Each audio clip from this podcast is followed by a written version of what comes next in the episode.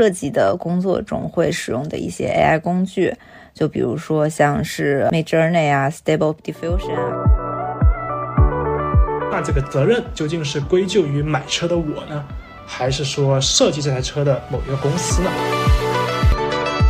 ？Hello，大家好，欢迎收听 HMM Home，这是一档关注泛设计类从业者职场和生活故事的博客。本期是我们二零二四年开年的第一期节目。首先祝各位新年快乐，希望大家新的一年里都能收获自己想要的东西。然后呢，也提醒大家，我们已经开通了听友聊天群，嗯，可以通过 Show Notes 里的二维码加小助手入群。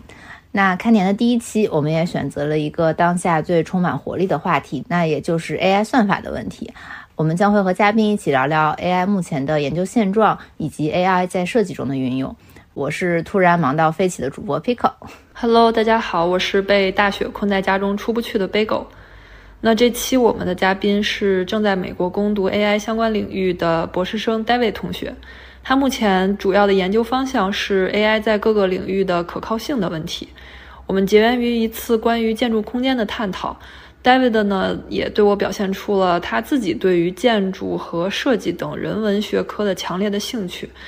然后在他的引导下呢，我也逐渐了解到了一些 AI 研究的现状。那今天我们就跟他聊聊他对于 AI 领域的一些判断，或者说 AI 在设计行业中的一些应用，以及 AI 未来会如何影响我们这些设计从业者。我首先欢迎 David 来录我们的播客，然后请 David 先跟大家做一下简单的自我介绍吧。Hello，Hello。大家好，我叫 David。那我在本科毕业之后呢，就来了美国这边读硕士。然后在期间呢，也选了不少就是机器学习相关的课，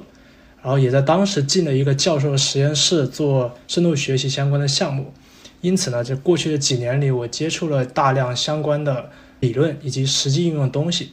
那从我在硕士期间做项目到现在读博这个这段时间里，就和不少做 AI 的人略有不同的是。我更加关注的一个方向呢，其实并不是如何让 AI 的能力更强，而是让这个 AI 这个工具呢，能够更安全并且高效的被人类所使用。啊，那你提到的，你说你是研究如何更安全高效的使用 AI，那我我就想问一下，这个安全性是指对用户隐私方面的考虑吗？还是有一些更多其他方面的考虑？包括你提到高效是指更快的处理速度吗？还是说？是哪些方面的问题？其实安全性主要是出自于对 AI 这个东西本身的一个特性。就比如说大家经常说的神经网络，其实这个神经网络在现阶段来说，呃，它的所有的这些表现呢，都是没有任何的这种安全性或者数学上的保障。也就是说，我们并不知道它在什么时候能够获得一个好的性能，在什么时候能够获得一个不好的性能。那我做的工作主要就是。通过一些各种的方法，能够让我们对这个嗯 AI 的这个工具，在什么时候它能够表现出一个相对稳定的这个表现，来进行一个研究。哦，明白。等于说就是，其实现在 AI 就相当于是个黑盒子嘛。等于说，大家你研究的方向是让人类怎么能更好的预测 AI 的行为，我可以这么理解吗？对，就是说，因为现在很多人想要用 AI 用到各个领域上，那不少领域其实会牵扯到一些，比如说隐私啊，甚至是安全，甚至到涉及到人身安全的相关的问题。那在这个时候，如果使用一个完全没有任何保障的一个工具，然后希望它能够代替很多现有的工具的话，那其实我们会需要说，让 AI 这个东西是能够更加值得信赖的。嗯，明白了。我我觉得像我们的和我们的听众都是学设计背景的嘛，那设计背景的同学可能会稍微缺乏一些对于算法、机器学习、神经网络这些的基础的背景知识。那能请大卫给我们先简单介绍一下就 AI 开发的这些基础背景理论吗？OK，就是那首先人工智能呢，它是一个基于机器学习的一个方法。首先，机器学习呢，我们可以理解为是让计算机通过一些模型。从各种各样的数据中去学习，并且做出相应的预测。嗯，比如说我们常见的方法呢，就有一些，比如说有监督学习、无监督学习以及强化学习。那这几个名词虽然听上去比较的复杂，但是有监督学习呢，基于一个正确的行为的数据，我们来学习它，然后来预测一些新的东西。那无监督学习呢，就是说这些数据里面我们并不知道，或者说并没有它正确的这些标记。我们期望通过这个模型来学习他们这个一个普适性的一个模式。那强化学习呢，只是通过我们在对环境进行一些互动，然后呢。通来学习一个，比如说我们想要达成的一个什么目标，比如说举个例子，就是大家手机里经常要使用的，比如说人脸解锁。那这个人脸解锁其实叫一个技术，叫人脸识别嘛。这个东西其实就是通过我们使用了大量的训练数据，就是我们正确标记了各种人脸的数据之后，来进行这个有监督学习，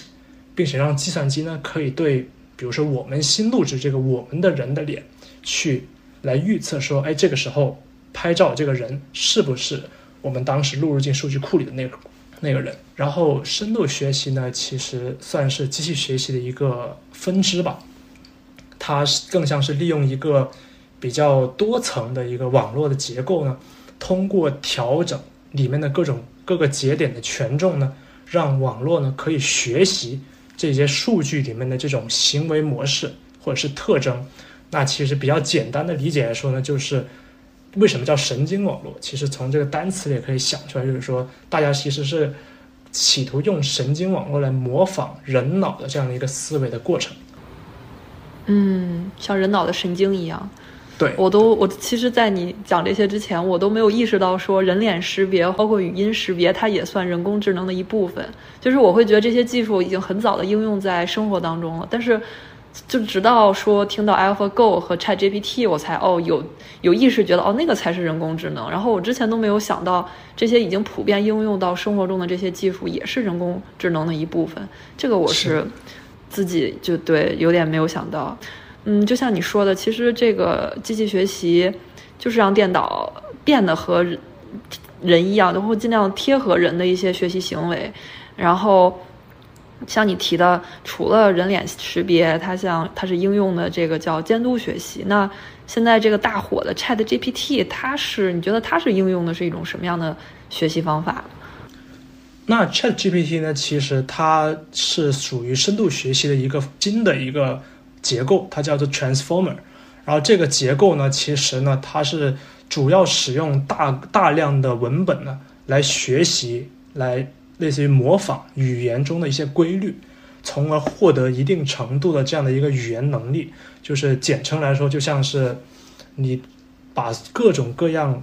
的文本都让这个模型去自己去学习。在这个时候，就是和我们刚刚说到人脸识别不太一样的是，它是自监督学习，也就是说，我们并不需要给他提供，比如这个文本它正确的答案是什么，我们不给他提供任何正确的答案。我们只是让这个模型去自己学习这些文本里面所包含的一些，比如说逻辑或者语义上的一些关系，从而让这个模型能够对你输入的一句话来尝试做出一个相对来说比较合理的这样一个推断。等于说就是机器学说话，可以这么理解，机器人学说话。我我我也想问，就是刚才有提到说有一些像训练。它去识别一个人脸，或者训训练它去识别一个声音，这些其实是基于大量的基础数据输入的嘛。然后我也看到有些新闻说，现在在东南亚地区，或者是呃，甚至在中国吧，有一些产生的新的流水线工作，就是什么图像标记师，就有很多的人工会坐在很多台电脑上，一个一个框选我们就是需要它识别或者是重点关注的信息。呃，那。在我理解，这这看起来就不够智能。它是基于大量的人，还是人的体力劳动来变变成一个已经学习好的机器训练？那我想问，就是你觉得这种呃现在的人工智能还在依赖大量的这样手动信息的输入吗？或者是呃在以后你觉得有没有可能这种输入的工作又会消失，又又会进入下一个更智能的时代？其实也就像我刚刚说的，就是目前来说，机器学习呢有很多种。不同的结构，比如说像有监督学习、无监督学习。那而这个我们刚刚说的这种大数据，其实是主要是来基于，比如说这个数据分析，呃，数据标记员也是基于这个有监督学习下。那其实这个在这个人工智能这个行业里有一个比较恶搞的笑话，就是类似于人工智能吧，就是先人工后智能。目目前来说，现在的有监督学习，比如说像图片图像识别。或者说像视频识别也是，基本上都是需要人来给它提供一个正确的啊标记，然后呢让机器去学习。因为比如说你给到一张图片，那计算机看到的只是这些图片里面对应的这些零和一的这些真数字的组组合，那这个东西本身是没有意义的，而是我们人类去给它正确标记之后，赋予了这张图片意义，然后计算机去学习这样的一个相关度的这样的一个东西，然后让来对新的东西进行预测。那哎，那那我我有点好奇，就是那种无监督学习这样的成果，一般会应用在哪些方面吗？比如说像刚刚说的，就是比如说文本类的东西，因为说像图片的话，它很多时候它是会有一个固定的，就是一一对应的这样一个标签。比如说，哎，有我有一张图片是一只大象，然后我想对它分类，那这个东西它就只能是个大象。但是如果我有一段话或者是一段新闻稿，之类的这样的一个东西的话，你很难去对这样的一个文本进行一个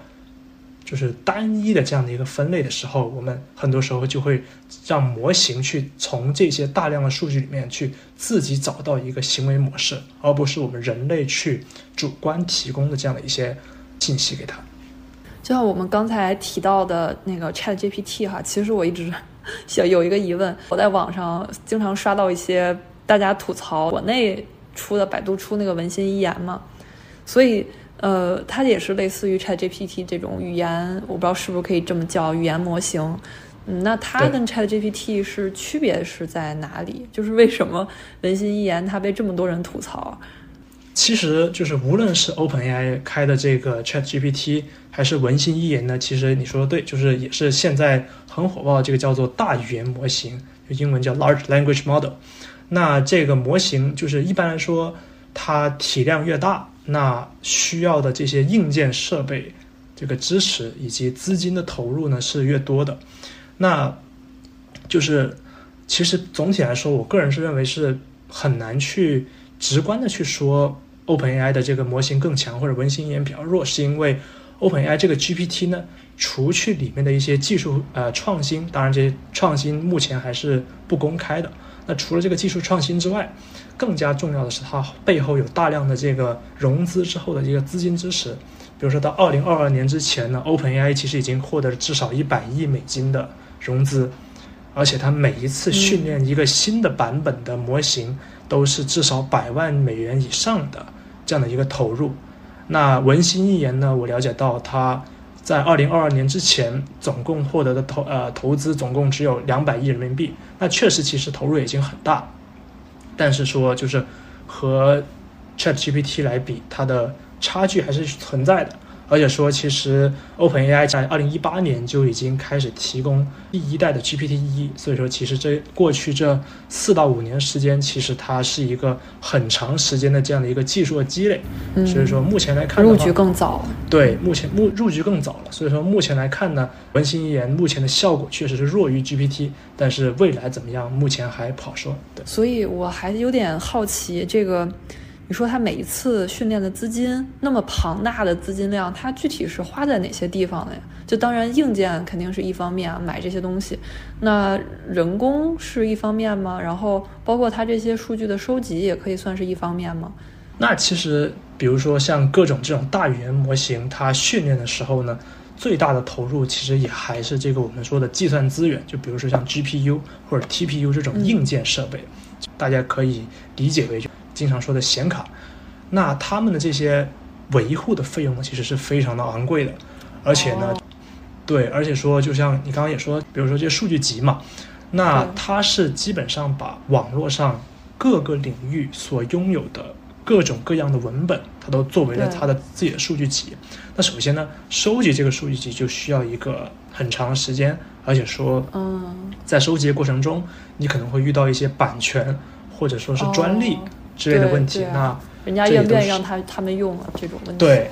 而且说每一次训练一个 OpenAI 训练一个模型呢，其实都要好几天甚至好几周这样的一个时间。那在这个训练的期间呢，这个首先这个最实际的话题就是，像比如说前段以前很火的一个叫做比特币挖矿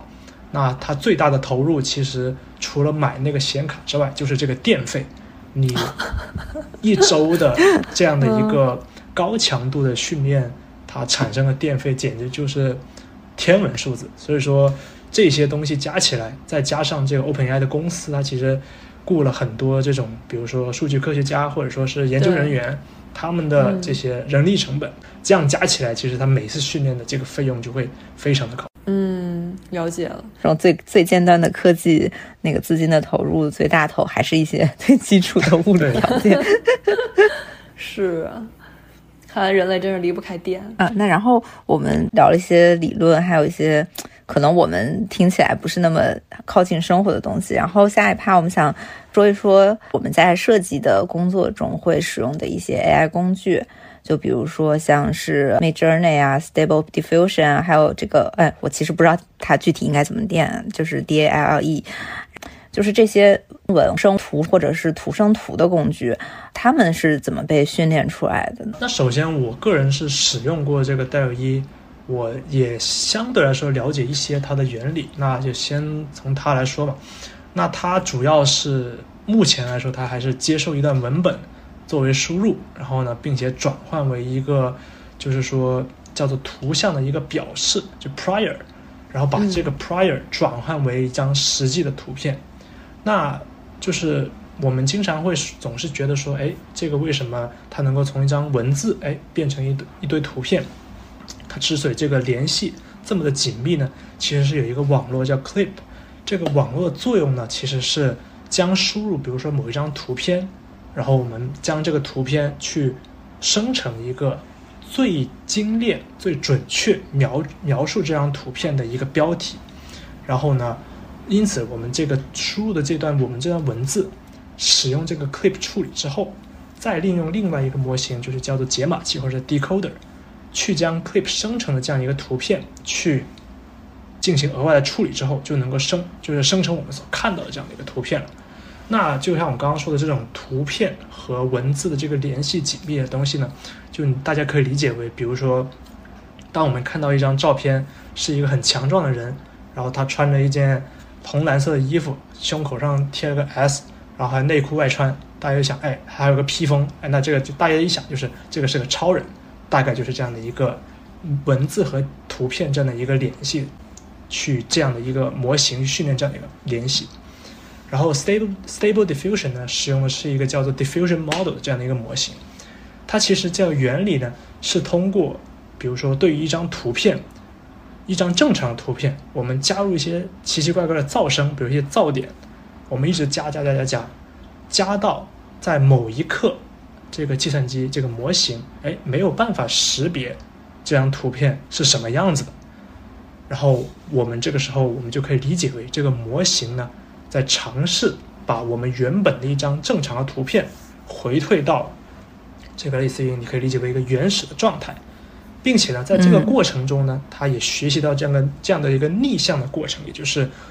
对于一堆原始的状态，我们怎么能够生成哎一些对应的图片？然后呢，同时呢，这个 Stable Diffusion 呢，其实也用到我们刚刚说的这个 Clip 网络，也就是把这个图片和这个标题给联系起来的这样的一个网络。然后呢？Mid Journey 呢，其实呢，它是通过输入文本，使用了大量的这样的一个图片数据呢，来训练出的一个机器学习的算法，来学习这个图像和文本这样的一之间的一个联系。其实总体来说，他们都是通过一个甚至多个模型去尝试把人类理解中的一些常见的一些嗯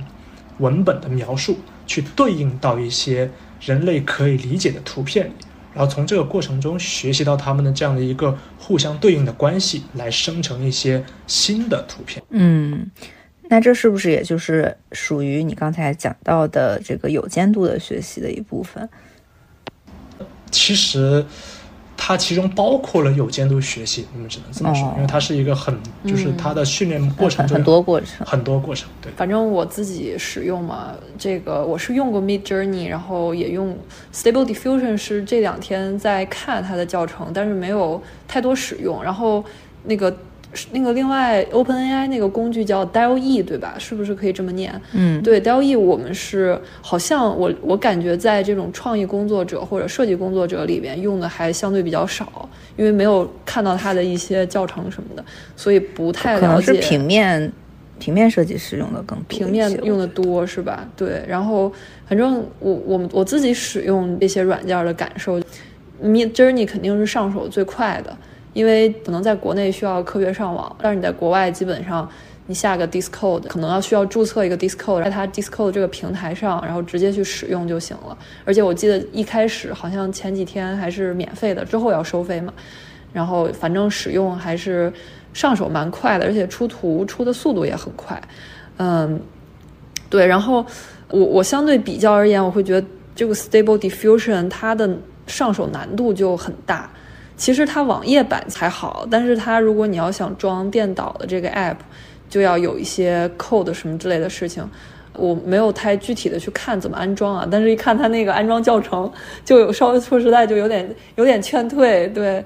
因为它是开源的，然后它需要一些我自己部署的东西，但是其实对于一个零代码背景的设计师来说，部署这些就有点麻烦。对呀，就还重新学，就真的让我想到本科时候装那个盗版 CAD 的感受，你知道吗？就是你装半天，发现还用 用不了，然后不停的找同学给你调，怎么回事儿？哎，就难难非常难。但是，嗯，我我自己感觉就是 Stable Diffusion 它的。需要调整的参数很多，这其实是好事儿，因为对于设计师而言，你更好的能去控制你想看到的这个最终呈现的这个视觉效果，就可控的范围特别大。嗯，然后包括它呃有那个反提示词的功能嘛，就可以选你不想看的内容，而且它的图片质量其实相比 Mid Journey 也更那种叫 photo photo realism，就是那种感觉的图片质量。我可能觉得这叫风格，就是可能嗯。对，Stable Diffusion 能产出它，它取决于你采用的那个大模型或 LoRa 小模型的风格是什么。然后我们像建筑设计师或者是空间设计师，更多会采用一些比较真实性的模型，所以你产出的图片就会更真实风格。对，对，是。但是我自己用 Mid Journey 的时候，它的先不说风格哈，就如果我想用它出一个 concept，但是嗯，当我输入那些提示词之后，它给我的结果就会给我感觉猛的一看它是 make sense 的，但是你具体看你会发现那些空间互相都是不对的。哎，对，所以对，就是有点就是那种扭曲的空间的感觉，但是它整体给你的画面的风格是对的，所以就感觉挺挺挺神奇的。我自己是在外外网上看到一个人的比喻，我觉得挺有意思的，他就把。那个 MG 和 S 就是 Mid Journey 和 Stable Diffusion 比作是 iOS 和安卓系统，他觉得就是 Mid Journey 就更像 iOS，就可能是开发者在幕后已经帮大家预设了很多功能，然后在幕后做了很多努力，所以用户他的体验就相对顺滑，比较简单。然后这个 Stable Diffusion 呢，就更像是给用户更多的操作的空间。但是我自己看了这个。他这段话之后，我自己很强烈的感受就是 Mid Journey 就真的很像 Inscape，Stable Diffusion 就更像 Very 的感觉，你要调的东西很多，对吧？但是到现，但是说实话，到现在为止，嗯，我们公司其实内部出图更多就是用 Inscape 直就直出了，因为它更快，而且效果虽然没有 Very 那么好，但是它就足够用。但是可能更专业的机构就是还是继续用 Very 嘛，这那些效果图公司什么之类。嗯，确实就是 Midjourney 太他太有自己的想法了。对，就如果如果说哪一天能能为就是设计行业开发出一个非常有针对性的可控的 Midjourney，我说不定我们就直接用它做设计了。对啊，说不定那些渲染渲染软件都被淘汰了。对啊，然后这个是我们自己作为一个设计工作者吧，对这些软件的优劣的一个比较的感受。那我也想问问，嗯，David，你觉得从你们的搞技术的角度来讲，你觉得哪个模型是相对比较优秀的，或者说未来发展潜力是最大的？我个人会就是不很难从，因为我个人不太会从艺术层面去分析，但是我会个人感觉说，首先 DALL-E 它是 OpenAI 开发的，所以它的更新迭代的频率是会比较高。现在呢，就是实际使用中，因为我个人使用过比较多这个东西，它就会它的创意能力，我个人感觉是比较强的。然然后 Mid Journey 呢，就是类似于它，我用过一两次，他们感觉就像是在这种艺术风格这个方面，它可能就是更加的有很有建树吧。对，然后 Stable Diffusion 的话呢，就是它总体来说它生成这个图片的速度很快。那其实目前来看呢，比如说像 DALL-E，它虽然已经是总体是基于 GPT 四的这样的一个类似的模型去走。但是目前来说，整个各个模型大家都可以看到，在实际使用中也可以看到很有各种各样明显的问题。所以说目前来说，其实哪一个模型都有还有挺大的完善的空间。但是实际上呢，我们也很难去说，哎，哪一个模型比较好，因为总体来说，他们可能的倾向性，就像你们两位刚刚说的，就是可能甚他们甚至针对不同的这个方向所使用。所以说他们这个。目标用户不太相同，但如果说是未来发展的这样的一个潜力的话呢，我个人会感觉就是像 Stable Diffusion 还有呃 DALL-E 呢，他们目前来说这个更新迭代的速度呢是会比较快一点。那迭代的越快，就说明它目前已经存在的这些问题，未来可能被修复的这个概率就更高。那只能说相对来说，它这个就可能发展潜力更大吧。对。是我看我看到 Mid Journey 说它还只是一个初创公司，然后只有十一个人，然后这个相比较 Open AI 就，但是咱们在这种人员资金都有限的情况下，能做成这样也挺不容易的了感觉。是的，是的。然后可能我觉得大众对 AI 的第一次的就很热的讨论，是因为 AlphaGo 这个机器人就下围棋下赢了很多围棋大师嘛。那听说是因为就是因为围棋是一个相对确定的领域，就是训练的时候会比较方便。那现在很火的这些图像生成类工具啊，当然我也不知道知道是不是因为我们做设计，所以觉得图像生成的更这这个领域更火爆啊。就是嗯，是不是也是说文字生成图像这个领域会相对的更加好训练、更加确定，或者还是说因为它更容易被大众接受，所以它才这么火？那其实 AlphaGo 呢，它主要。它成功就是之所以那么火，是因为它证明了说我们使用一些很大体量的一种模型呢，并且使用大量的数据以及自我学习呢，能够在这种围棋像这种就是结构很固定而且规则呢也很固定的这样的一种游戏里面呢，取得一个很好的效果。那其实这它这更像是因为证明了这样的一个概念，证明了这样的所谓的大模型的概念，所以它变得很火。那这段时间，比如说很火的这个像这种啊图像生成啊、文本生成这种工具呢，其实目前来说，就像我刚刚最开始说的，像有监督学习里面，比如说像图片分类，对于一张图片，很多时候它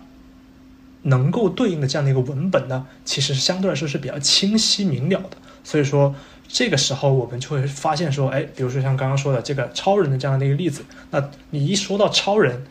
你基本上脑海里面已经能够自己联想出超人大概是个什么样子那这个时候就使用我们刚刚说的这个 Clip 模型，他们能够对这样一个图片所对应的最好的这样的一个标题，能够去有一个相对来说呃关联度很高的这样的一个情况下的时候呢，我们训练这个模型，它就更好或者更容易能够取得一个比较好的一个。效果？那你觉得像这种图片生成类的工具，它未来的未来能发展到什么水平？就最高的水平？如果从你这个大胆的预测一下，其实我会感觉说，现在哪怕现在只是现在用这个 DALL 一啊，你一直比如说一直让它继续联想，它都能够根据你输入的文本一直进行微调，然后去调整。但是现在。也像我刚刚说的，现在的这些所谓的图片生成的模型呢，有一个很大的问题时候，你会发现很多就是肉眼就能看到的不属于这个世界的这种图片的部组成部分，就一眼就看到这个东西在物理世界中不存在。那我感觉至少首先未来的话，这个至少对于我们首先对于我们人类这些话语、这些描述、这些要求，它这个模型的理解能力呢，肯定会进一步提升。甚至说呢，就是它创造出来这个图片呢，就是我们现在看到这种不属于物理世界的这种奇怪的部分呢，会越来越少。甚至到某一刻，可能就像是过了某一个阈值之后，哎，我们就可能几乎没有办法分辨这个这张图片究竟是，比如说是用相机拍的，还是说是这个模型生成的？然后就是类似于就变成很难去辨别出来了。我感觉未来就很有可能会发展成这样的效果。对就像那个 AI 扩图，经常扩出一些很奇怪的东西。对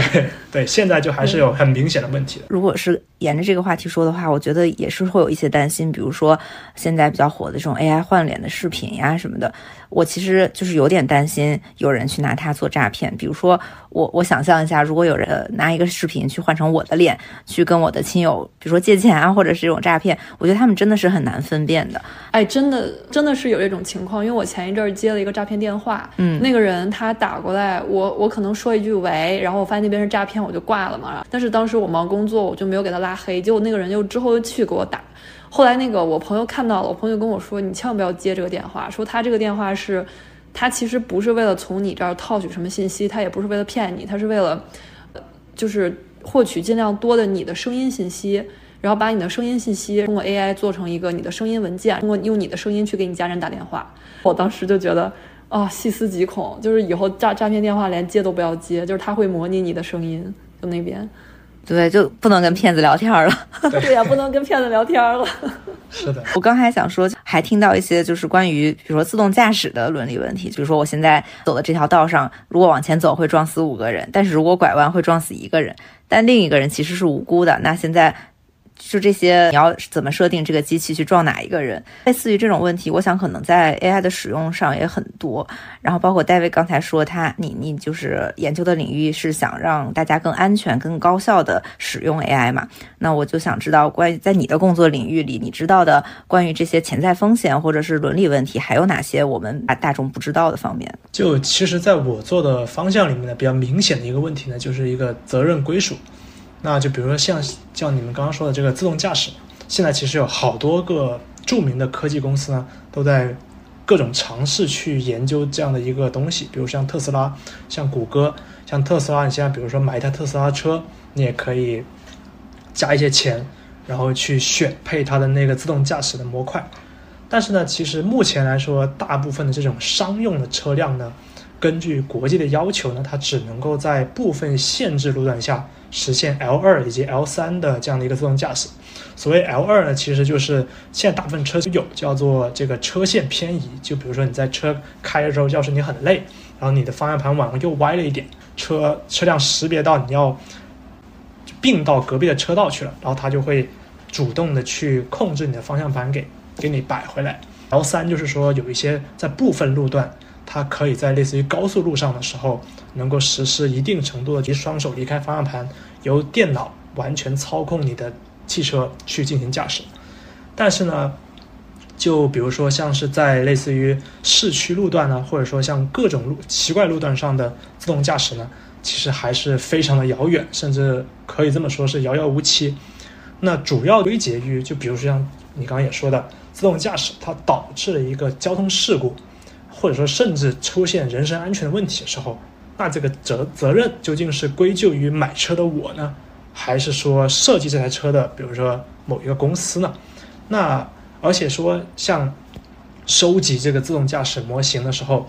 就像大家其实像在国内也好，国外也好，经常会在一些，比如像美国，像这个旧金山，它就会经常有一些各个公司的这种无人车，它就在路上开。那这个车它开的时候，其实它是在，它并不是在真正开车，它是在收集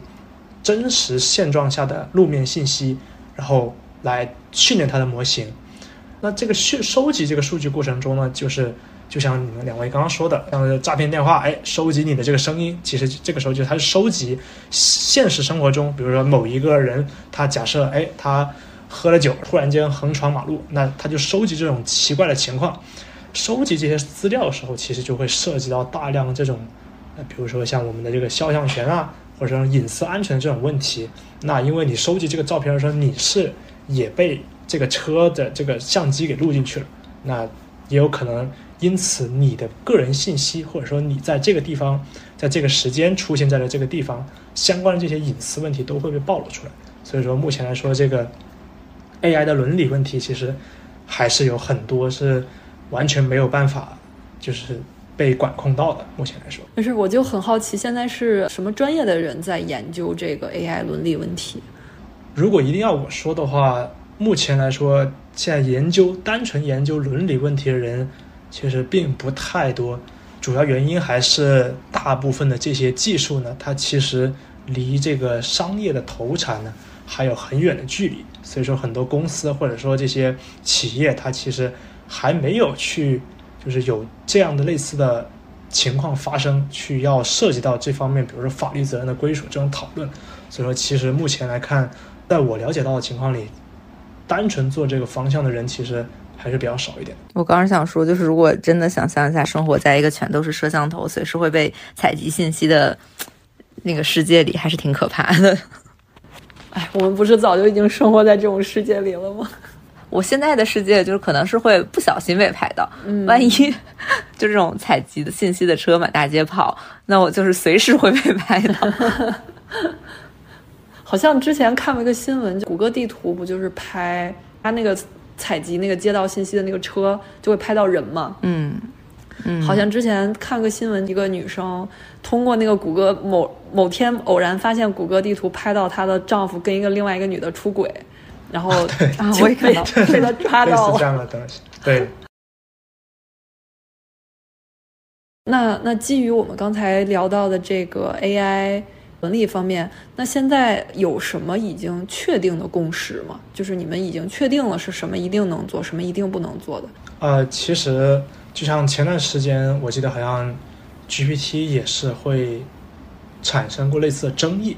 它在收集这个数据的时候，由于它收集的数据是广泛收集嘛，那这个由于这个量很大，所以没有，并没有什么这个数据的筛选工作去保证说。我学习这些资料是不包含歧视性的观念或者词语的，所以说很多时候，这个目前来看最明显的就是说，有可能这个模型它说出来的话是带有很明显的种族歧视的，这个是或者说带有一些对各种人种的刻板印象，这种东西是目前来看还是很常见的，因为说在网上这些各种各样的就是鱼龙混杂的这些信息里面。你想要去预先把这些不好的信息给筛选掉，这个目前来说，这工作量不太可，目前还做做不到，所以说它只能导致这个学习出来的一个模型呢，它就不可避免的学到这样的一些东西。所以说之前 GPT 也是陷入了这样的一些问题。所以说目前来看，未来可能还会有更多更加实际的问题吧。但是目前来说，就关于人种啊或者歧视啊一些偏见啊。这些刻板印象类的东西呢，其实绝对是不能够碰，因为这个时候你就等于说你学了一个明显带有种族歧视的模型，那这个就很对。对，且其实我感觉不同地域的人对于这个语言的敏感程度的感知是不太一样的。比如说东海岸，他们对于这个语言的歧视就特别的敏感，可能你有时候不知道自己说了一个什么词就会得罪他们。但是在中部就相对好一点吧，你可能随便说说人家啊，也大概知道你没有什么恶意，也不会太去追究这个事儿。嗯，所以他们 估计是要以这个世界的最高标准嘛，什么纽纽约就是东东岸的那个语言模型为标准，最严苛的标准。那我们讨论完 AI。在设计领域应用这些问题，我们想再讨论一下 AI 如何这个影响设计从业者的工具，不如何会影响这个设计从业者的工作。嗯，比如说像我们之前是做转行开始的播客嘛，然后我们也有一些听友的，呃，他们的问题，他们是建筑设计背景的，但是呢，他们想问自己有没有机会进入到 AI 的领域，然后能否给这些听友一些建议。包括在 AI 这些领域，哪些工作他们可以转行进入，或者说，如果他们想再读个 AI 相关的学位，需要做哪些准备呢？其实呢，就是单纯以 AI 这个这个工具本身作为研究对象的岗位呢，其实是不多的。哪怕现在大家总是说这个计算机，哎，程序员，那其实大部分的成读 CS 的同学，他毕业之后。去做的工作其实是软件开发、软软件工程师。那其实并没有过多的涉及到 AI 的部分，他们还是一个比较经典的这个软件设计的这样的一个解决需求的这样的一个部分上。那如果是真的工作内容主要以 AI 为主的主要目标的话，更多就像是比如说像很多公司有的这样的一个叫做机器学习工程师，什么 machine learning engineer 这样的一个岗位，那或者说是像一些 scientist 的这种岗位，那这些大概率呢其实是会需要。相关领域的这个硕士，甚至是博士学位，他才能够去做，因为说，因为他们的工作对象是如何去优化这个 AI 工具本身，所以说他们需要大量的这样的一个知识背景。那如果是想要再读 AI 方面的一个学位的话呢，首先其实会对数学方面的知识呢会有一定程度的要求，比如说像线性代数啊，或者说是这个概率论这种。那如果是有兴趣呢，其实可以预先在申请之前，先比如在 Coursera 这些平台上面学习一部分相关的理呃理论知识，就把数学功底先给。其实很多或许在本科期间也已经学到过，但是说得重温一下，然后再去申请相关的行专业的话，其实可能会相对轻松一点。否否则的话，那个课程上呢可能会遇到比较多的问题。明白了，那这些他们需要代码基础吗？如如果是 AI 方面的方向的话呢，其实总体来说都会需要一定程度的代码基础。但是呢，就是毕竟代码它这个也分各种各样的这个编程语言嘛。那其实这些编程语言的背后，其实是一个叫做数据结构的这样的一个东西。那这个东西是，就是说任何的编程语言，它更像是这些。各种编程语言的一个理论基础。那其实如果需要说说编程的话，更加应该是，比如说可以自学一下相关的一些基础的数据结构，然后可以选择一个相对来说比较好入手的编程语言去学习的话，那总体来说它这个学习曲线呢，并没有这么的高。就是像有些人，比如说他一开始就去学类似于什么 Java 或者 C 加加这种语言的话呢。它这个学习曲线入门难度是很高，那这个时候其实就由于这个语言的设计的应用背景，它主要是应用一些计算机领域里面最底层的结构的设计。那我们在正常应用软件应用的层面上，其实没有必要用到这些语言，大部分都是用比如说经典很经典的这个 Python。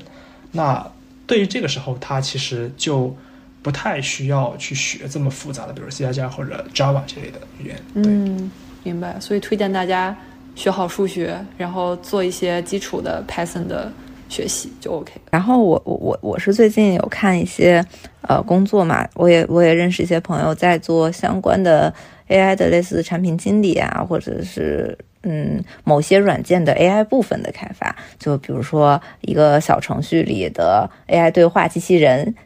像这这种比较应用层面的小的东西，那我想知道，David 就作为一个攻读这方面的博士，对于 AI 相关的工作的细分方向，觉得会有哪些机会，或者是你理想的嗯 AI 相关的工作会是一个什么样的途径？其实 AI 领域本身呢，就是总体都是根据使用场景来划分的，比如说像自然语言，就是设计这个，比如 GPT 的。又或者是计算机视觉，就像是类似于自动驾驶方面的；又或者是机器人工程师；又或者是单纯的算法研究员。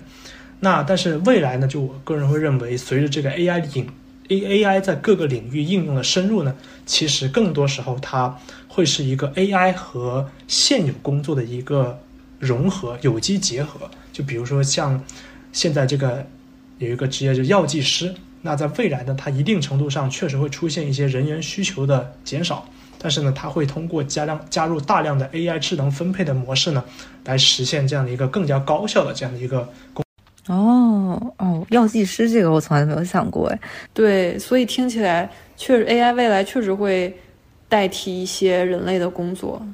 一定程度上是的。目前来看，我觉得可能我们本身这个设计师的行业来说。这种三 D 的设计师吧，可能二维的 AI 生图的已经相对的成熟，但是三维的 AI 生成模型可能还没有那么成熟，或者说还是需要很多人类去制定他们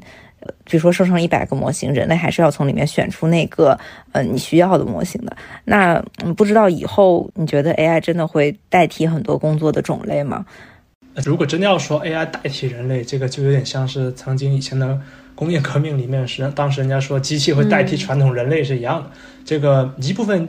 旧的工作消失，就意味着新的种类的产生嘛。但是如果非得要说什么时候是大量替代呢？其实目前有一个很热门的领域叫做量子计算机，它可以在某一些特定的领域里面以成百上千倍的速度超越现有计算机的速度。那因此，在一些我们可以说是有最优解法的这样的一个领域里，会有很多的革新。你比如说像自动驾驶，又或者说什么新材料啊这些，或者说医药啊生物学这方面，它会有很多的这样的一个革新。但是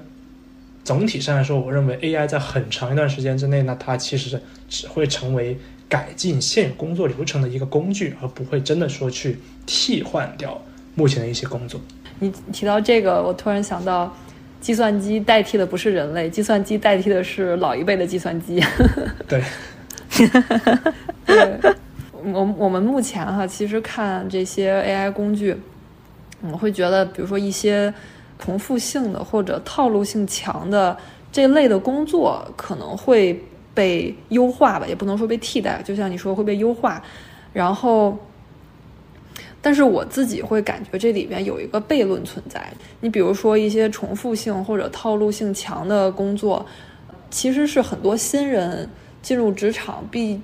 必须经过的阶段，就是一进去你就是要做很多类似的这些工作，然后通过这些工作。积累经验，然后不断的去学习，嗯，所以我在我在想，如果这些工作被替代了，那新人从何开始学习呢？所以我会觉得这个是好像对我来讲是个悖论，嗯，你怎么来看这件事情？这里的话，其实给大家提供一个新的思考吧。现在很热门的，比如说像 GPT 啊、文心一言这类的模型里面呢，目前来看，主流的输入的这个元素还是文本，当然现在也有一些。呃，新的模型里面它会有图片，那主要还是文本。那根据不同的文本的这个描述呢，这个模型呢会生成不同的回复，我们这个称为 prompt engineering。那其实呢，我最近了解到很多地方甚至它开始举办这种叫做 prompt engineering competition 这种比赛，它看的看的就是说谁的这个 prompt 能够更加有效或者说是准确的让这个，比如说像 GPT。哎，生成我们需要的这样的一个结果，那这种套路性很强的工作呢，在未来呢，确实它有可能会一定程度上的被优化掉。但是呢，像你刚刚说的这种传统意义上的经验呢，在未来它可能会成为你如何跟这种 AI 工具进行互动，让这个 AI 这种复杂的工具能够生成你想要的结果这样的一个使用经验，它就可能。我们传统意义上的这种重复性的经验呢，可能会被进化为这种新的模式下的这种使用的经验。明白，甚至有可能，比如说，就以我们建筑行业举例，现在如果你想学 Rhino，想别人让别人认可你的 Rhino 建模的水平，你可以可能可以去考一个 Rhino 的证书。那可能未来真有可能一个有一个证书就叫提示词大师证之类的东西，然后让你成为提示词大师。增加这方面的经验，对，大家现在就开始学，以后就可以去考的这个证书了。对对对，因为有很多像电影或者是很多就是很有噱头的新闻标题会说啊，某些 AI 突然产生了自我意识，就是像那个叫《失控玩家》嘛，也是讲有一个游戏里的人物突然有了自我意识，他不想再做一个被人类操控的人了。那嗯，我我想知道这个这种事情发生的可能性是存在的吗？或者说，现在有这种真实的科学界认可的 AI 产生自主意识的事情发生吗？按照现有的科技水平，我会说这都是《终结者》这部电影害的。这个天网这个这个概念太过于深入人心。